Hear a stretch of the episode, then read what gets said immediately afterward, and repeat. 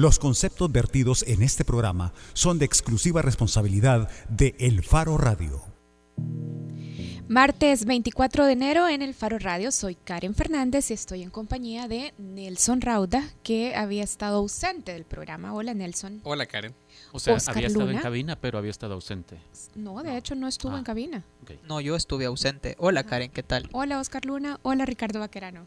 Hola Karen. Hola Oscar. Hola Nelson. Bienvenido nuevamente. Hola, gracias. Ya vaya. Casa basta, llena. Basta con esta ronda de saludos. Sí. Hoy, 24 de enero, se conmemoran 11 años de la muerte de Shafik Handal. Se conmemoran. Voy a revisar qué significa aplica. ese verbo. Perdón. Sí, si, eh, ¿querés, Pero si querés- puedes seguir hablando. ajá, querés ver si él- aplica ajá. la conmemoración. No, pero creo que es importante eh, recordar, bueno, esta figura histórica para el FMLN y sobre todo histórica para las luchas revolucionarias de este país. Si ustedes quieren tener un acercamiento a la figura de Handal en este aniversario de, de su muerte, hay una entrevista del 2005 que hicieron Carlos Martínez y Sergio Arauz a Chafik Handal. Todos los del eje del mal tenemos muy buen humor. Así se llama esta entrevista, haciendo cita de una ironía que Chafik hacía sobre su sobre su personalidad y sobre otras figuras importantes de la izquierda latinoamericana, Hugo como Chávez. Hugo Chávez, Fidel Castro, Evo Morales. Yo a Chafik Handa lo conocí, él, él ya como, como político, le hice una primera entrevista en 1996. Fue una entrevista larguísima, larguísima. Desgraciadamente el espacio en los periódicos siempre es un problema. Apareció una fracción mínima de toda esa conversación. Creo que era un gran tipo, Chafik- el Chafik Handal político y creo que a la izquierda, no solo a la izquierda salvadoreña o al FMLN, eh, sino a la izquierda latinoamericana le hacen falta personajes como Chafik Handal con mucha coherencia y, y además que crean pensamiento, porque creo que la izquierda no está creando pensamiento desde hace un buen tiempo y mucho menos la izquierda salvadoreña y particularmente el partido FMLN, que, que hoy es un consorcio capitalista eh, que está gobernando también. Vámonos al otro extremo rápidamente. Eh, el nuevo presidente de los Estados Unidos, Donald Trump, y sus primeros cinco o seis días en Sí, el poder. y pensar que todavía van quedando 1455 días. Sí, eh, yo creo que está acelerando en reversa rápidamente como él había sugerido durante su campaña o como él había anunciado o ofrecido durante su campaña electoral. El último paso hacia atrás, y, y esto tiene, todo esto tiene que ver con derechos civiles y de las minorías también. El último paso hacia atrás, que a mí me parece que puede tener un impacto casi inmediato, es la autorización que dio hoy para que se construya un oleoducto que pasa por una reserva indígena en Dakota del Norte. Este proyecto se detuvo a lo largo de la mayor parte del año pasado con protestas en esta reserva Sioux que se llama Standing Rock. Esta comunidad tuvo el poder eh, de convocar a una gran cantidad de personas de Estados Unidos, de, de todo tipo, de, de todos los lugares, que llegaron a esta protesta para detener el proyecto de construcción que terminó congelando el gobierno de Obama. Eh, y se sumaron en las últimas semanas los veteranos de guerra de Estados Unidos, es decir, militares, eh, lo que puso en riesgo un enfrentamiento duro entre las fuerzas de gobierno y los activistas en favor de, de los derechos de los indígenas de esta comunidad. Y solo Así rápido, que a ver qué pasa. solo rápido para contar, el proyecto es un tubo de 1900 kilómetros que nace en Alberta, en Canadá, y va hacia Estados Unidos, cruza varios estados para conectarse con el sistema de oleoductos en las refinerías de Texas.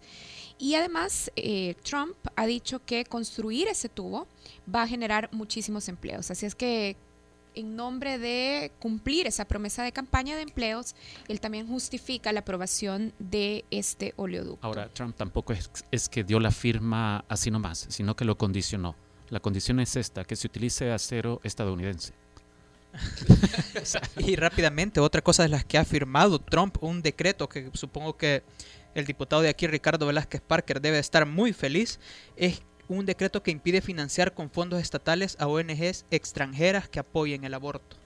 Eso ha sido en eso fue en su segundo día, creo que ya tenía firmado eso. Y además eh, firmó también que Estados Unidos salga del Acuerdo Transpacífico de Cooperación Económica, el TPP, donde están eh, algunos países latinoamericanos, como por ejemplo México, Chile y Perú también. Entre un extremo y otro, yo quiero eh, hablar de un hombre que se ofrece mediar. un, Ah. un mediador, como un mediador casi, que es el presidente de la Asamblea Legislativa, Guillermo Gallegos, que en los últimos días eh, han dado una gira de medios haciendo, eh, haciendo digamos, alarde o, o, digamos, eh, defendiendo esta onda de las ONG, que es, digamos, el tema que se ha robado la atención de algo de lo que, por cierto, vamos a hablar hoy en el programa, es el presupuesto. Es todas las organizaciones no gubernamentales que son financiadas con fondos públicos eh, como parte de la ley del presupuesto general de la nación.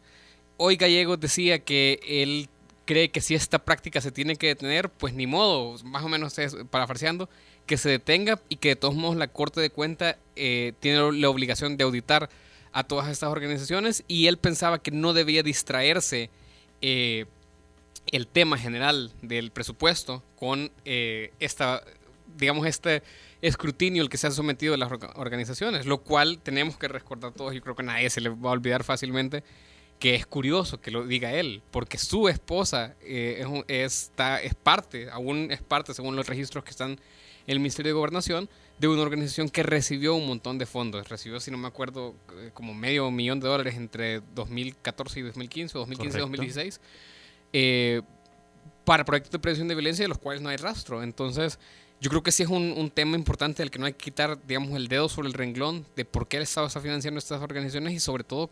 Eh, digamos que el problema no es tanto ese mecanismo, eh, no, no, es tanto que financie organizaciones, sino el mecanismo por el cual se eligen y sobre todo la falta de evidencia que tenemos de eh, que esas obras produzcan un beneficio para el país. Bueno, la rendición de la rendición de cuentas de la que tanto adolece este país. Y cuando regresemos, Ricardo. No, no, antes de que regresemos, es que estaba pensando en esta publicación que hizo el Faro en noviembre del año pasado, en la que revelábamos la existencia de esta fundación, de esta asociación, perdón, fundada por la esposa de, de Guillermo Gallegos y creo que ha obrado un milagro esa, esa investigación, porque ayer escuchaba a un par de diputados areneros eh, que estuvieron en entrevistas en televisión y decían esto, es que la Constitución en ningún momento autoriza a la Asamblea Legislativa para que apruebe que se le entregue fondos públicos a este tipo de asociaciones. Pero esto se viene haciendo desde hace años, es decir, y repentinamente los diputados areneros parece que o leyeron la constitución o, eh, o, o no sé qué, qué, ocurrió, pues no sé cómo explicar eso, pero es un fenómeno interesante que ahora estén descubriendo eso, esa bueno, limitación. La corta memoria. Y cuando regresemos vamos a hablar sobre el proyecto que fue aprobado, el proyecto de presupuesto 2017 que fue aprobado la semana pasada en la Asamblea Legislativa. Si ustedes quieren participar en este programa pueden llamarnos al 2209-2887 o nos pueden escribir a través de redes sociales, tanto en Facebook como en Twitter a las cuentas de El Faro o a la cuenta de El Faro Radio en Twitter. Ya regresamos.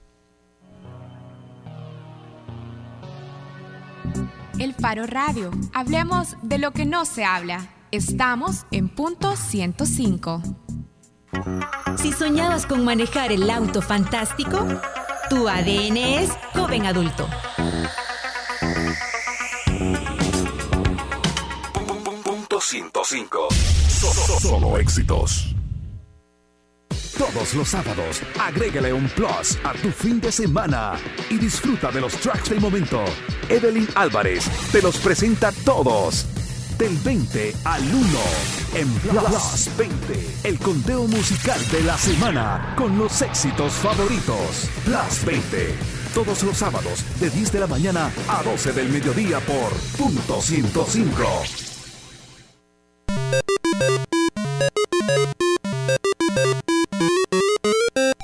Jugaste Pac-Man en Atari, tu ADN es joven adulto.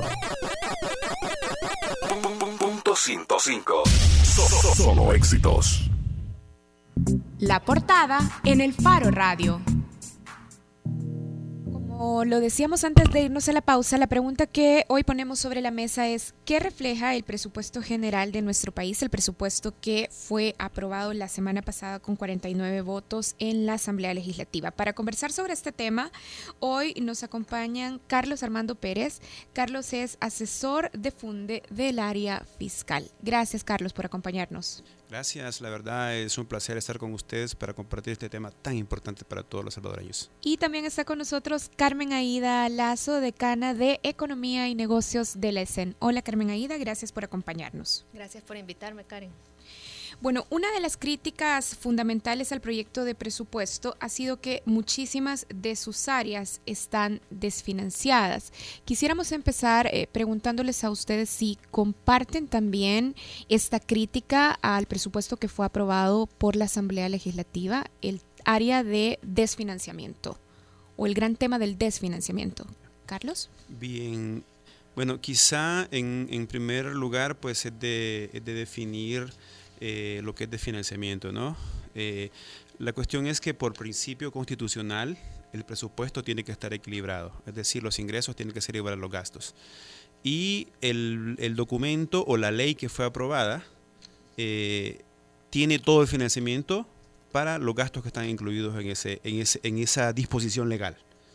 Entonces, por, por, ejemplo, si hablamos de un tema en particular como el tema del servicio de la deuda del FOP, que tiene mil dólares, está financiada. Ya, entonces legalmente lo que fue aprobado no está financiado. Exacto. Lo que fue aprobado no está financiado. Si una partida tiene 100 dólares, está financiada, porque el presupuesto tiene el mismo valor de ingreso, el mismo valor de gastos.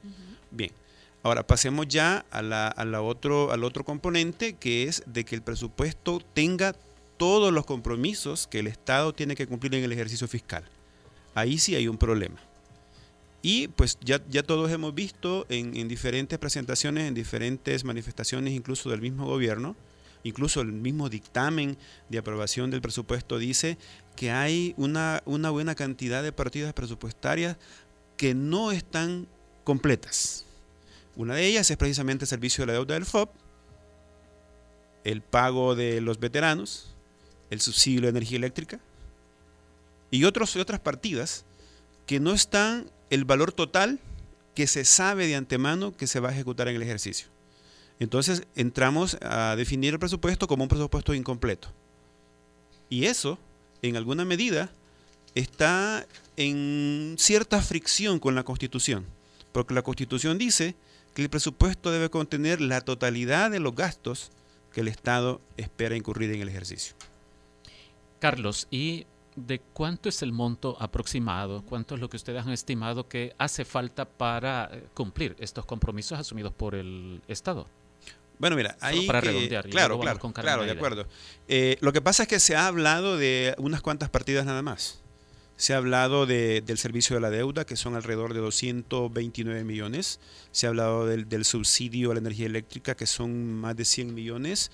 Eh, también ahí llevamos ya eh, 300, 320, 300, 330. Está las pensiones del IFA, que son 52 millones. Ya llegamos a 300, 380. Y eh, eh, también otros elementos que están incluidos como el pago de los veteranos, que eso sí no, no recuerdo bien la cantidad, pero sí, con esas partidas se acerca a los 400 millones. Y hay otras partidas que no se incluyen, porque no se, no, el gobierno no las muestra.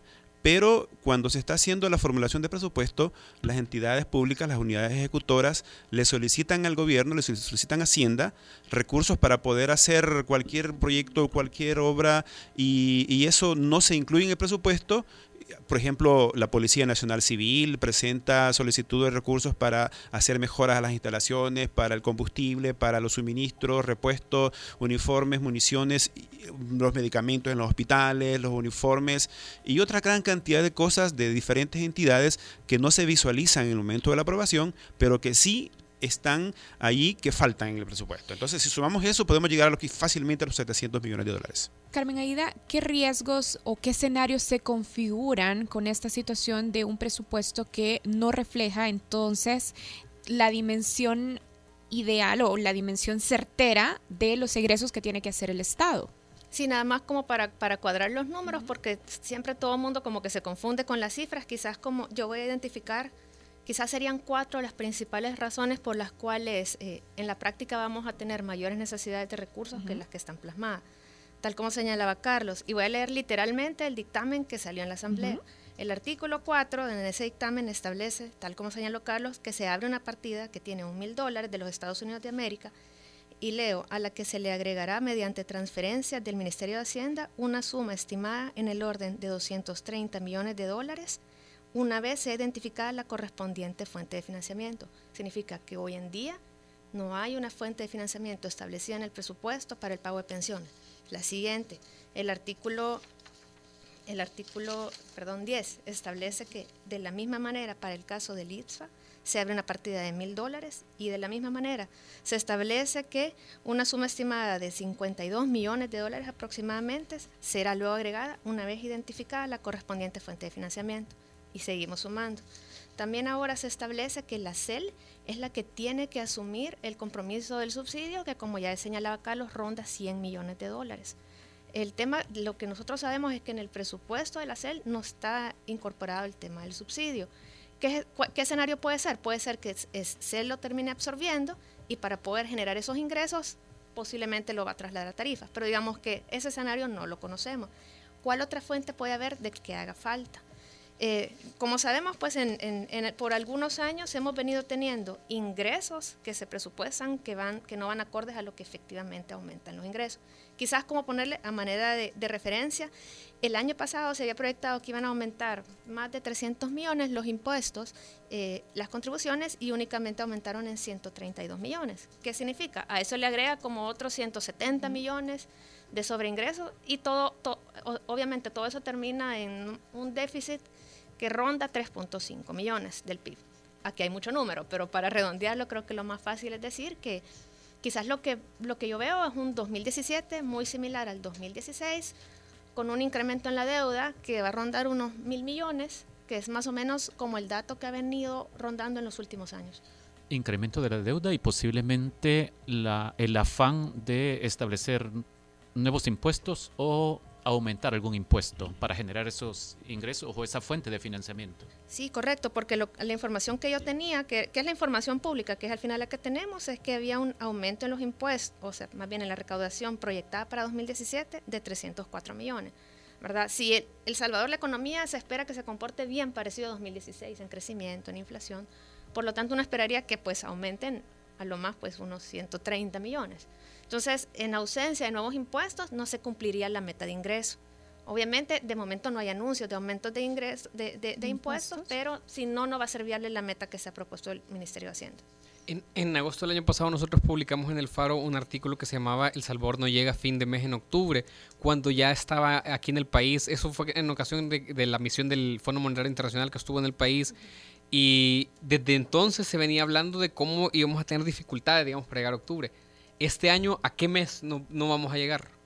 Bueno, yo creo que eh, ese tema es bien difícil eh, con las cifras uno poder tener una precisión, ¿verdad? Porque, porque hay como dos temas, hay un tema de largo plazo de deuda y hay un tema de liquidez. Entonces como que lo, lo que ha acaparado la atención es el tema de liquidez. Indudablemente, eh, digamos, ahorita es como muy difícil saber, pero inmediatamente se necesita, por ejemplo, honrar el compromiso de pensiones, digamos por allá por, por mayo se estima, vamos a tener que ir a la búsqueda de esos 230 millones que, como dice el dictamen, no tienen ahorita una fuente de financiamiento identificada. Ahora, Carlos. Bien, eh, sí, la verdad es que eh, el gobierno es una cuestión de reconocerlo, siempre ha tenido, se ha caracterizado por ser un buen cumplidor de los pagos en, en la deuda. Entonces, si nosotros clasificamos en jerarquía los gastos, el servicio de la deuda es el primer, el, ocupa el primer lugar en prioridad.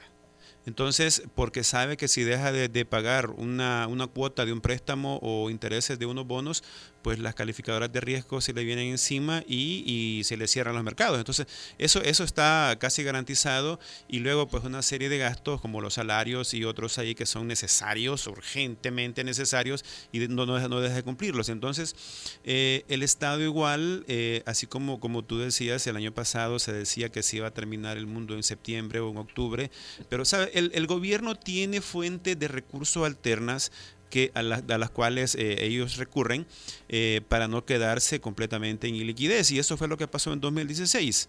Ahora, ellos pues estaban eh, asumiendo que si no se, si no se les aprobaba un financiamiento adicional, que fue lo que estaban pidiendo los 1.200 millones, no iban a terminar el año. Pero sí ellos iban a terminar, o sí, muy ajustados, pero sí iban a terminar. Y este año vamos por la misma lógica.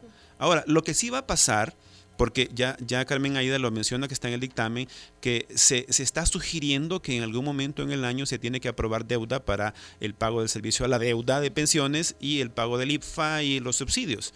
Entonces, a lo que vamos a llegar es que el Ejecutivo va a llegar a la Asamblea Legislativa a presionar a los diputados para que le aprueben deuda.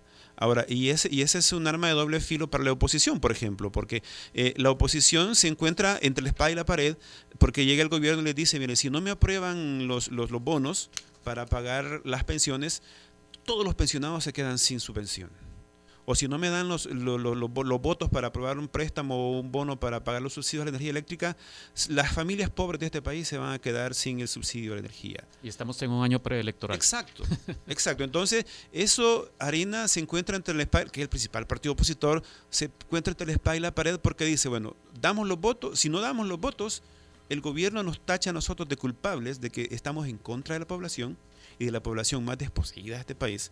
Por lo tanto, al final terminan convenciéndolos y votan por, los, por, la deuda. Entonces vamos en la misma lógica que en 2016. Carlos Armando y Aida, esta es una preguntita sencilla y rápida para ambos. Primero, Carlos, si es discutible que se le pueda llamar de financiado el presupuesto, ¿cómo se le puede calificar entonces? Dado que ha llegado en estas condiciones en las que todavía no se ha identificado la fuente de financiamiento para cientos de millones de dólares. Bueno, como yo decía, eh, bueno, es una cuestión de, de cómo lo analiza cada persona, ¿no? A mi punto de vista, es un presupuesto incompleto. Incompleto. ¿Y usted, Carmen Aida, comparte que no se debería utilizar de financiado o, ¿O sí le llama desfinanciado el presupuesto? Sí, realmente es, es, un presupuesto que sigue teniendo vicios de presupuestación, ¿verdad? Que, que, vienen siendo muy similares a los de los últimos años.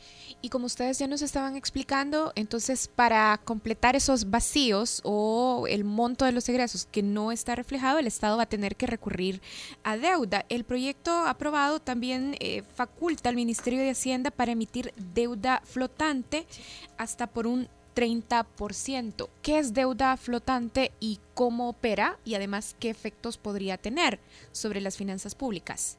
Sí, bueno, la deuda flotante son los letes, las letras del tesoro. Eh, en este caso es deuda que el gobierno puede emitir sin, sin tener que ir a la asamblea y tal como usted señala, lo que el límite que está ahorita permitido es un 30% de los ingresos. Lo que es conocido como la tarjeta de crédito, como se suele explicar. Exactamente, que, que, que digamos, en un principio es para para potenciales desfases de corto plazo, de que usted no tenga liquidez, usted coloca eso, se lo compran usualmente la banca. Corto plazo, si no me equivoco, 90 o 180 días. Un año. Hasta un año. un año. Ahorita el límite es 1.500 millones de dólares porque el presupuesto ronda 4.900 millones. Entonces, el 30% de eso significa que el gobierno pudiera colocar en letes, topando, manteniendo este, este límite, 1.500 millones hasta el mes de diciembre el, el monto de, de, letes que, que, tiene el sistema es de mil millones, ¿verdad? Lo que implica. Y se espera que con la emisión de bonos de 550 millones, parte de esos 550 millones bajen el monto de los letes, ¿verdad? Entonces eso le da un espacio para... Un margen. Un margen, sí. Que cada vez es más estrecho, pero, pero ahí está, no sé, Carlos. Claro, eh, bueno, las letes ha sido eh, la tabla de salvación del gobierno cuando usted nos decía el gobierno ha utilizado fuentes de recursos alternas, se refería, me imagino. Esa es una de ellas, exacto. O sea, eh, a lo largo del tiempo, desde que las letes existen, desde 1995, se llega un momento en que el saldo no se puede pagar y el, Ejecutivo va a la Asamblea a solicitar eh, que se le aprueben bonos de largo plazo para, para pagar el límite de la tarjeta luego lo vuelve a subir, lo vuelve a topar, vuelve a solicitar. Ahora, el problema es que en los últimos eso no, no es malo, digamos, porque, bueno, relativamente, en los últimos años esa ida a la asamblea a solicitar bonos para pagar letes se ha ido haciendo cada vez más frecuente. Y en los últimos siete años se ha ido en tres ocasiones, en 2012, en 2014 y en 2015, con la diferencia en que en 2015 la sala de lo constitucional se los declaró inconstitucional los famosos 900 millones. Y el año pasado, eh, ya sabiendo de que la sala iba a declarar inconstitucional esta emisión, el Ejecutivo pidió 1.200, que son los que estamos en este momento en discusión y de los cuales se les aprobó, bueno, se les, sí les aprobó en noviembre los 550 millones. Pero con eso no, no basta para poder cumplir el pago total de las letes. Las letes eh, a diciembre estaban como un saldo de 1.105 millones es decir, con los 550, si los dedicaban todos al saldo de la tarjeta, apenas pagaban la mitad. Pero al menos eso les bajaba el saldo de la tarjeta para poder gastar en 2017.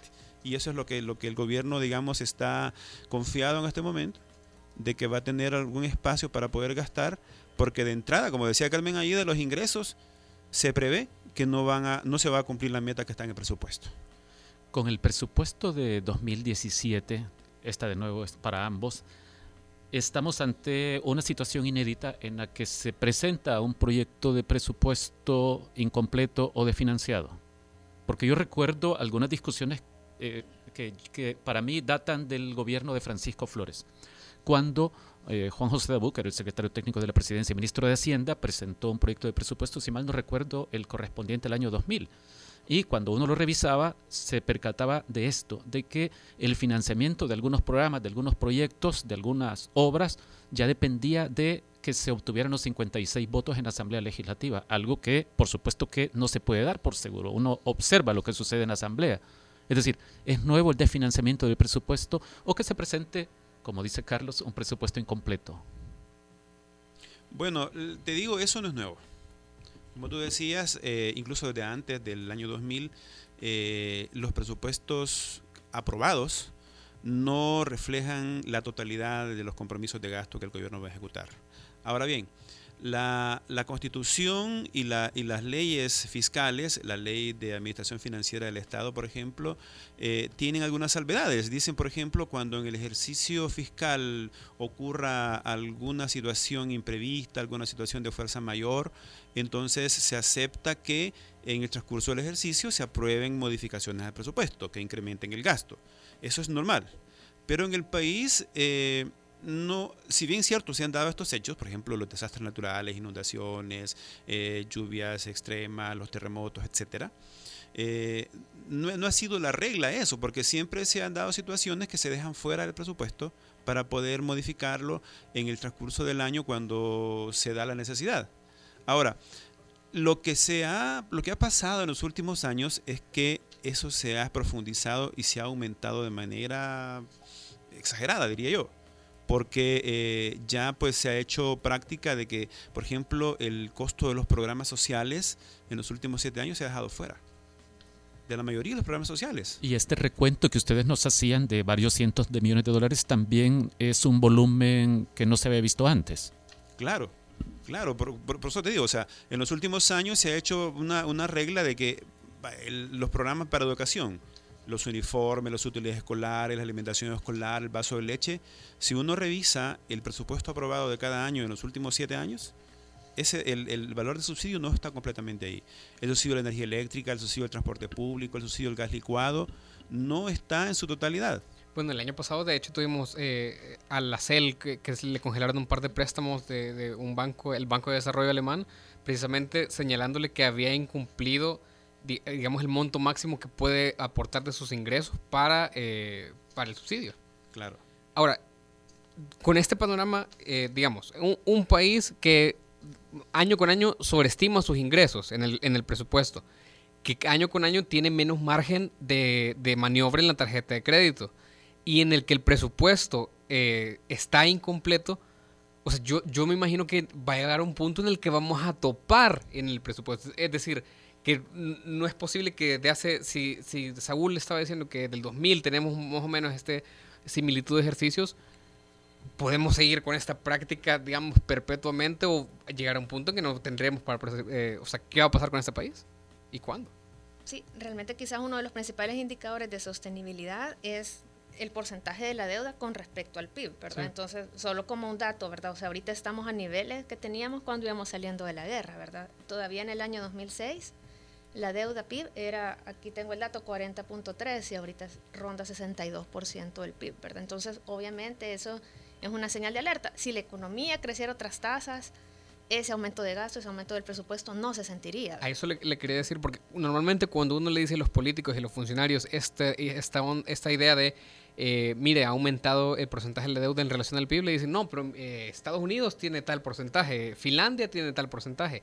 Eso es una falacia de defensa, supongo, o por lo que nos está diciendo. O sea, es decir, la deuda obviamente no lo es todo, pues... Eh, por, porque estos datos que ellos dan sí son ciertos del nivel de endeudamiento de países como Estados Unidos o algunos de Europa pero supongo que hay una diferencia entre estos países, países industrializados, y El Salvador.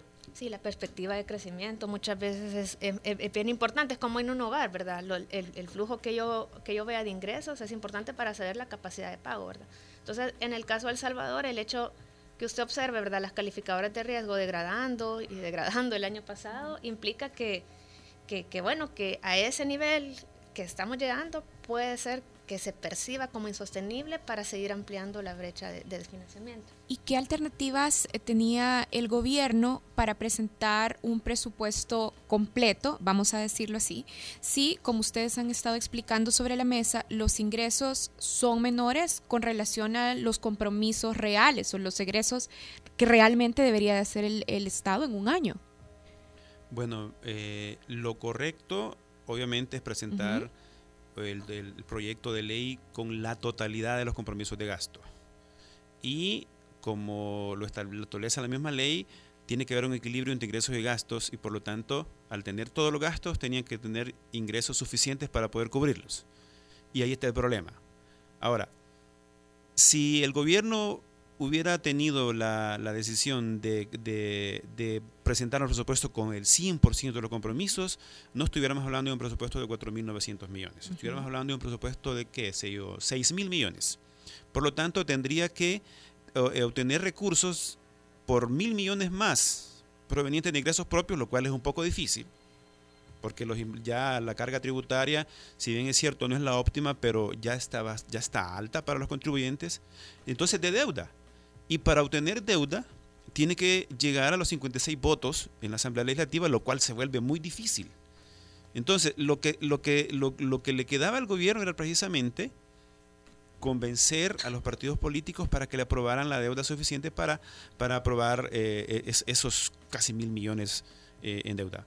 Pero eso es muy complicado. Y eso es lo que el gobierno, como, como sabe perfectamente que no lo va a lograr, entonces no presenta un presupuesto completo. Carmen Aida, nos estamos ya acercando al, final del segmento este, pero cuando uno lee el dictamen aprobado por la Asamblea Legislativa respecto del presupuesto, se encuentran los objetivos estratégicos. El tercero de ellos dice esto, incrementar los niveles de seguridad ciudadana.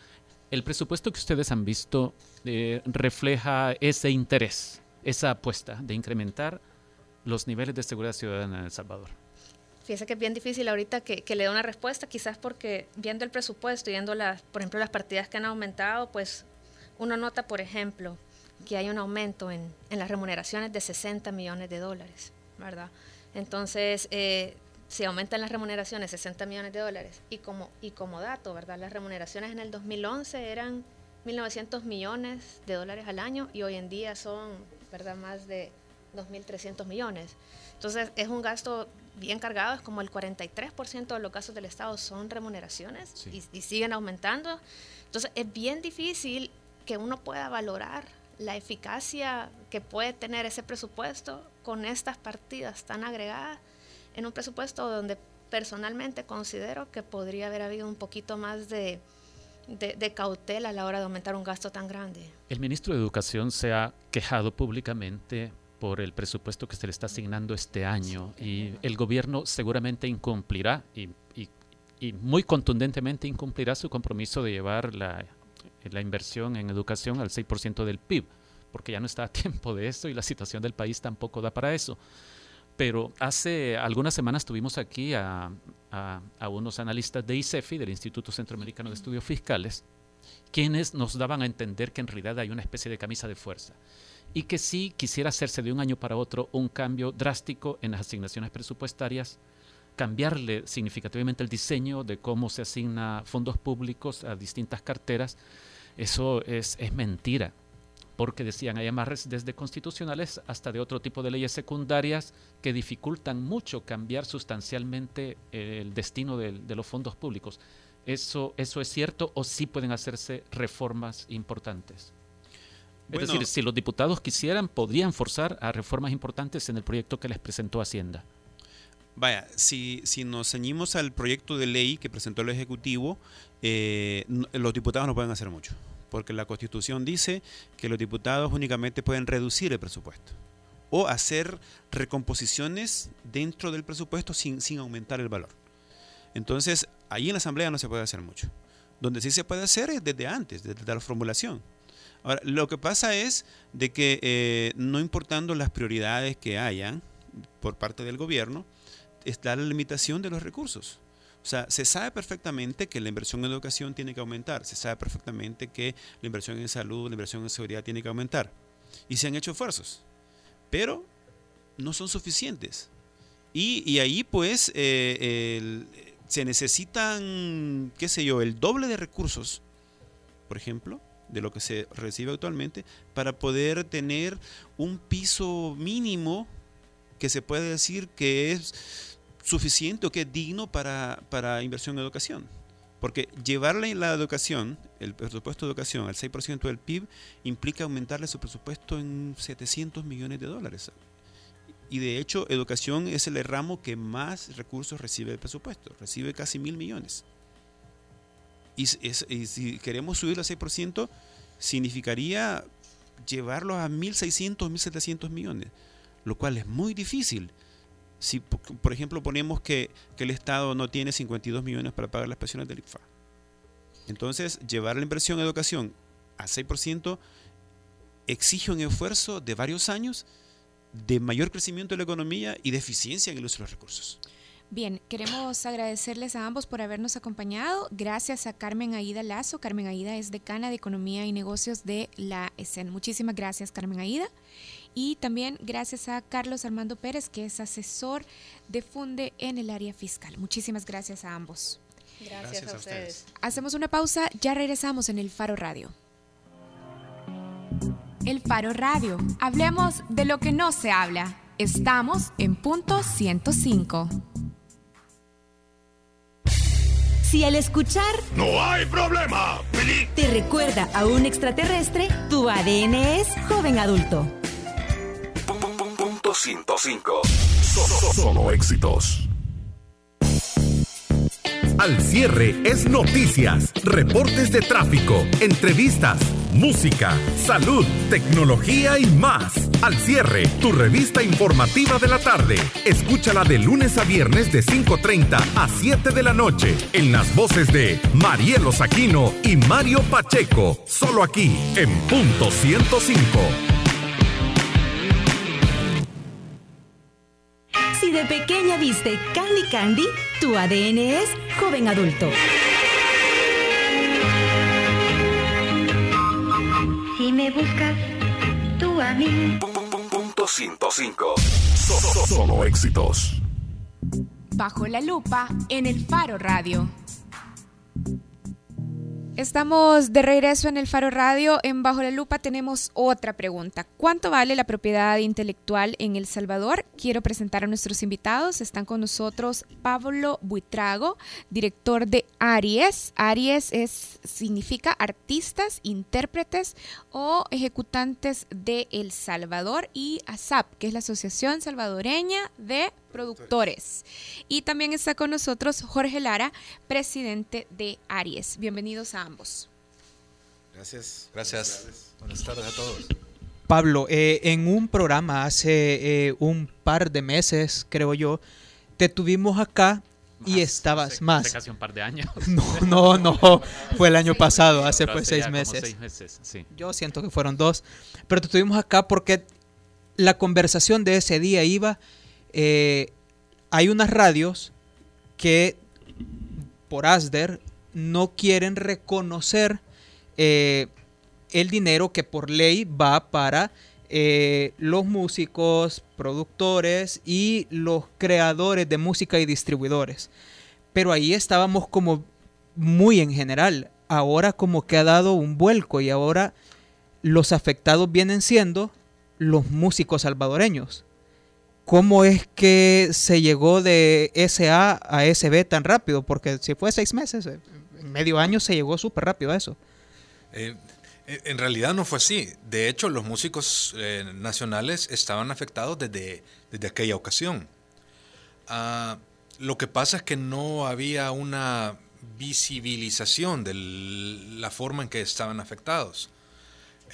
Desde hace más de 50 años en El Salvador existe el derecho de remuneración, que es el que le corresponde a todo artista, intérprete o ejecutante cuya grabación está siendo utilizada eh, por otra persona eh, que obtiene un beneficio comercial. Nunca se había reconocido. Solo fue hasta que ASAP y Aries se organizaron que comenzaron a gestionar este derecho y por lo tanto a contactar a toda aquella gente que utilizaba la música y obtenía un beneficio comercial para negociar una tarifa justa y equitativa que le permitiera distribuir ese dinero entre los titulares que estaban generando derechos.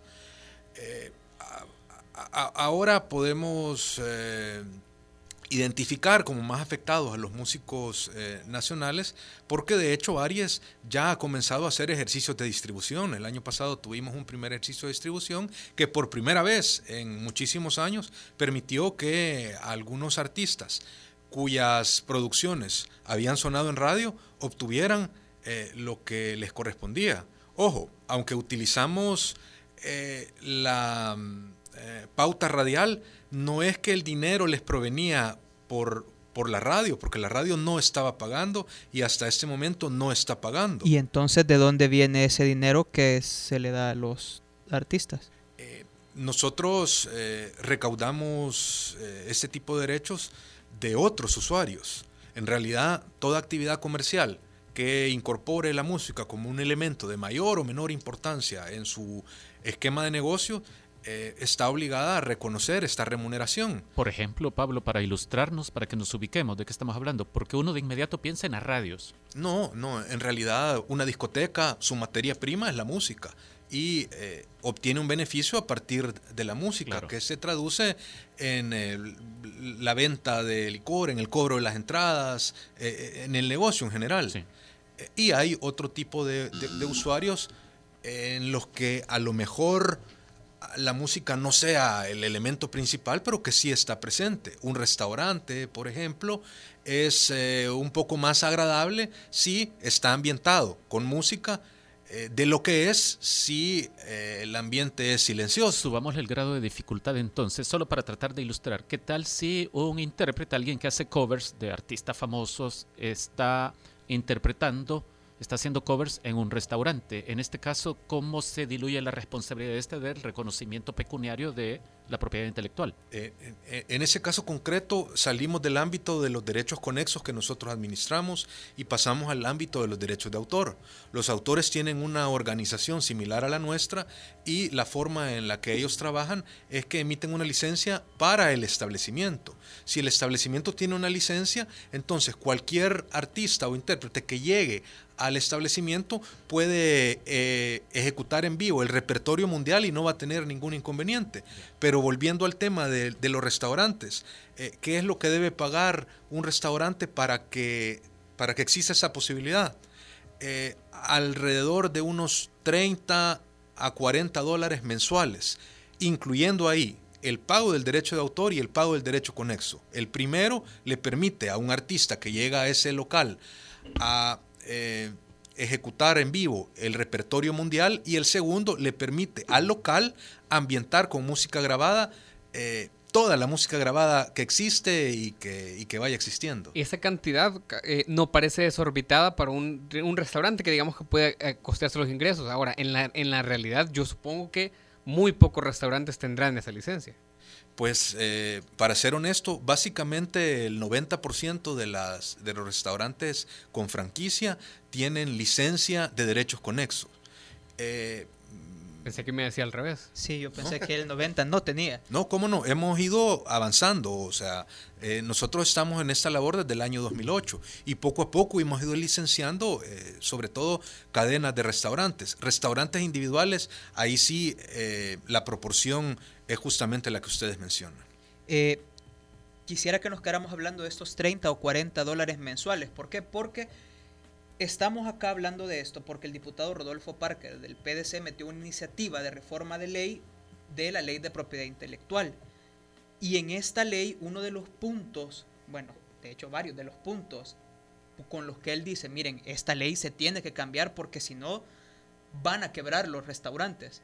Eh, y está básicamente en tres puntos. Abusos en las negociaciones, abusos en el cobro, que de hecho llama extorsión a este cobro en, la, en, la reforma que él presentó, y dice que es un efecto económico negativo, tanto que se pueden hasta cerrar eh, restaurantes.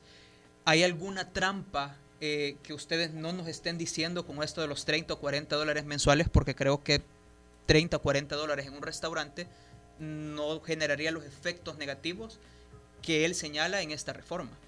Eh, honestamente, en esa nota de remisión, no puedo considerar una exposición de motivos, sino que apreciaciones personales del diputado Parker, eh, también nosotros nos vimos sorprendidos. Realmente mm, determinar si una cantidad específica es excesiva o es abusiva mm, no, no es asunto de una sola persona a mí me parece que esa cantidad en ese rubro específico no es exorbitante ni genera esos efectos que se anuncian eh, en el texto de presentación eh, de la reforma. Pero quizás el tema de fondo es que no solo estamos hablando de restaurantes, al final nosotros tenemos tarificadas todas las actividades que incorporan a la música como un elemento del negocio. Eh, un gimnasio, por ejemplo, conciertos, ah, la radio y la televisión, la televisión por cable, eh, los locales comerciales, los hoteles, ah, los centros de ferias y convenciones, ah, los locales de fiestas, etc. Entonces, igualmente yo les podría trasladar mm, un promedio de cuál es la tarifa de esos locales y en mi apreciación personal nuevamente no es una tarifa abusiva ni es una tarifa que pueda generar esos efectos de cierre o esos efectos nocivos eh, que se anuncian. Y en el caso de televisión y radio, ¿cuánto es la tarifa para tener estos derechos de reproducción de la música?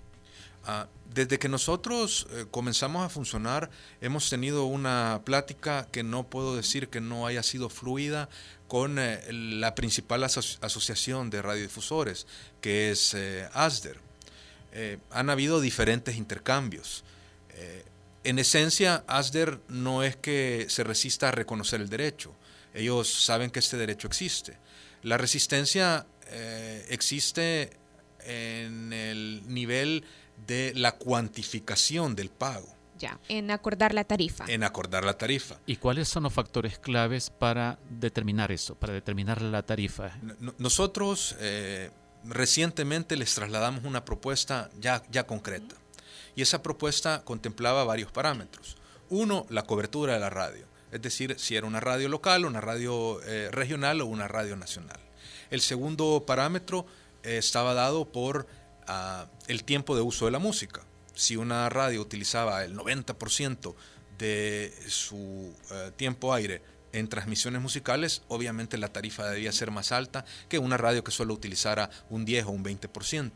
Y el siguiente parámetro que proponíamos se utilizara para determinar la tarifa era el precio de la cuña publicitaria, de la cuña de 30 segundos, porque entendíamos que no era tampoco justo y equitativo que una radio que vendía su cuña en 5 dólares pagara lo mismo que una radio que vendía su cuña en 20 o 25 dólares.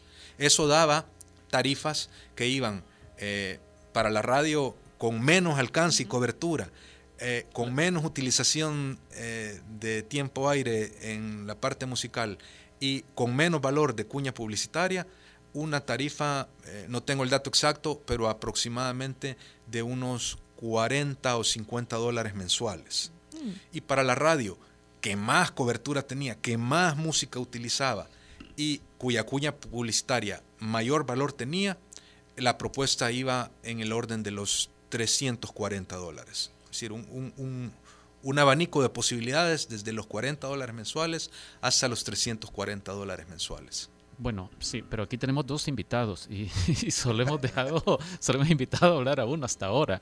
porque nos acompaña también Jorge Lara. Eh, vamos a ver, la, la pregunta que yo tengo es, ¿y en qué se ha estancado con precisión la, el intento de arreglo o de entendimiento entre ustedes y los intereses que ustedes representan y ASDER? Es decir, porque ya son meses de estar platicando sobre esto y nunca se resuelve. Es decir, ¿cuál es el punto caliente, digamos? Eh, más allá de decir la tarifa, pero pero ¿qué pasa? ¿Qué dice Aster? Eh, perdón que no deje contestar a Jorge, dale, dale. pero es que en realidad yo soy el que se encarga de esa parte de, recaudación. Sí. Eh, una respuesta concreta no, no te la podría dar. Nosotros hemos estado ¿qué les abiertos. Han dicho ellos? ellos les han dicho, no, eso es demasiado, 40 dólares es demasiado, 40 dólares al mes, ¿o, o qué? Y se desmayan. bueno, pues yo no, no, no he recibido ninguna respuesta en relación a la tarifa. ¿O solo le están dando largas? Mi apreciación es que, ah, es que ah, ellos tienen un acuerdo global con la entidad que representa a los autores.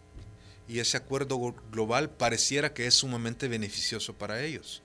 Y a partir de ese acuerdo es, es que mm, entendería yo quieren eh, valorar el derecho que nosotros gestionamos. ¿Y, ¿Y, eso de dónde sale ese acuerdo global con los autores, pero además dónde entran los autores en esto que estamos discutiendo? Si se supone que ustedes que están aquí representan los intereses de los autores. No, no, no. Yo te hacía eh, la aclaración hace un momento. En el negocio de la música, en el negocio de la música existen derechos autorales y derechos conexos. Sí. Los derechos autorales surgen eh, de la obra, de la creación del espíritu. Y esos son administrados ah, por otra entidad que, eh, igual que nosotros, ah, hace o realiza una actividad similar. Es esa SIM. Esa es SIM. Y luego, eh, después de que la obra ah, ha sido fijada, en el proceso de fijación interviene un intérprete que la canta, unos ejecutantes que acompañan al intérprete en la música y un productor que invierte para que todo esto tenga algún impacto comercial. Esa parte es la que nosotros gestionamos. ¿Cómo? Ayúdenos a entender, vaya, yo no sé si, si hacer un porcentaje ingrato, pero vaya, ¿qué sonará de música salvadoreña en las radios nacionales? un 10%, teniendo en cuenta que debe ser bien alto el, eh, las, las emisoras tropicales con música de acá. ¿Qué tanto pierden entonces los artistas con si pasa, los artistas nacionales, si pasa esta ley? Porque yo creo que es muy poco lo, lo, lo que las radios u otros establecimientos tocan de la música nacional, lastimosamente. Sí, fíjate que eh, la entidad eh, funciona también bajo ciertos parámetros de ayuda mutua y de solidaridad entre los artistas. De manera que ah, para la distribución entre artistas nacionales, eh, de todos los montos recaudados hay un porcentaje especial que va exclusivamente para artistas nacionales. Y ahí es donde el artista nacional se ve afectado si la recaudación general disminuye. Para darte un ejemplo, eh, estamos preparando ya la segunda distribución de derechos y eh, esa segunda distribución de derechos va a permitir distribuir alrededor de unos 12 eh, mil dólares o un poco más solo entre artistas nacionales. Si la recaudación general disminuye, estas cantidades también van a disminuir. Por supuesto que es nuestro anhelo que también en la distribución general, a partir de una mayor difusión, a partir de un mayor apoyo al artista local, puedan, podamos alcanzar ah, índices como el que acabas de decir, 10% de música nacional en la radio. Sería un logro, pero increíble. Yo, Sí, muy, ni siquiera llega al 1%. de hecho, en la página de Ares publicamos que de 40.000 canciones en los primeros 15 días del año, solo 168 habían sido nacionales. Eso no llega ni al... ¿De cuántos, perdón? De 40.000 canciones solo fueron 168 de música nacional. Y cuatro las puso Oscar Luna. seis creo que puesto. A ver, de, del repartimiento de la distribución que hicieron el año pasado, ¿cuántos músicos nacionales se beneficiaron? Originalmente se iban a repartir o se buscaron 20 artistas. Al decir artistas es decir grupos, digamos los mejor grupos. Porque dentro del derecho conexo de ejecución o de interpretación no es el grupo el que gana, sino que es el músico en específico, ya sea el baterista, el guitarrista. Es decir, que el monto se reparte entre el número de, de músicos que participaron en el tema. Se buscaron 20 grupos y solo respondieron 4. O sea que quizás de 20 músicos habrán recibido. Eso sí, no se repartió el total del dinero, se repartió solamente la parte que les correspondía a esos, a esos cuatro grupos. ¿Y cómo se determinó la lista de los músicos nacionales que serían llamados para la distribución? Eh, ASAP y Aries eh, pagan una herramienta de monitoreo, que es un programa, un programa que se pasa monitoreando las radios que funciona en base a una base de datos, un repertorio que se va actualizando a medida vamos teniendo más artistas afiliados. En ese momento no teníamos afiliados, entonces se ocupó la herramienta para determinar quiénes eran o los que la herramienta tuviera ya dentro de su base de datos y buscamos listas de radio, buscamos listas de popularidad de periódicos, etcétera, etcétera, y así fueron saliendo los nombres. Y en este segundo ejercicio de distribución, ¿cómo o qué músicos, por ejemplo, ya han respondido o ya han sido convocados para participar en el ejercicio de distribución? Eh, ahora estamos trabajando en este nuevo ejercicio de distribución y eh, tenemos alrededor de 70 afiliados, si no me equivoco, y en este nuevo ejercicio eh, casi que todos van a recibir alguna parte de la recaudación. La herramienta de monitoreo se ha nutrido ahora con una base de datos de, canciones más amplia y entonces es más fácil que dé una, una, un match. O sea, tiene esta biblioteca musical y cuando escucha en alguna de las radios, ojo, no monitoreamos todas las radios, monitoreamos solo algunas que nos sirven como de parámetro para eh, asumir que algo parecido está sucediendo en las demás. Entonces cuando, cuando él escucha, ya sabe qué es lo que tiene que enlazar y entonces nos da eh, el, punteo de la canción. Estos números, solo para cerrar, están para el público, o sea, es transparente este ejercicio de la repartición de, del dinero de derechos conexos. Cuando nosotros hicimos la primera distribución, lo primero fue hacer una publicación hacia esas personas que habíamos identificado generaban derechos. Eh, adicionalmente, eh, publicamos en nuestro sitio web los estados financieros eh, anualmente. Esos estados financieros además van acompañados del dictamen del auditor. a nivel de socios también es posible saber qué es lo que se está haciendo con, con, el dinero. Pero si, si, volvemos al asunto de la reforma, creemos que esa sí es una parte positiva de la reforma. Eh, como las entidades de gestión colectiva funcionamos eh, para los titulares, es sano y saludable cualquier eh, medida de transparencia que permita un, control de la gestión que realizamos. Por ahora esas son las formas que tenemos anualmente el eh, Departamento de Derechos de Autor del Registro de Propiedad Intelectual nos, eh, nos hace una visita, más bien periódicamente, y nos requiere la información que ellos necesiten para verificar cuál es el funcionamiento. Ok, ya. Sí, ya solo nos va quedando una seccioncita que, aclaro, no tiene afán de lucro. pero muchas gracias Pablo, muchas gracias Jorge, gracias Nelson Pastelito Rauda, gracias Ricardo, gracias Karen. Le vamos a regalar un par de dólares a Rafael Alfaro. Esto es Y si vuelve. Adiós.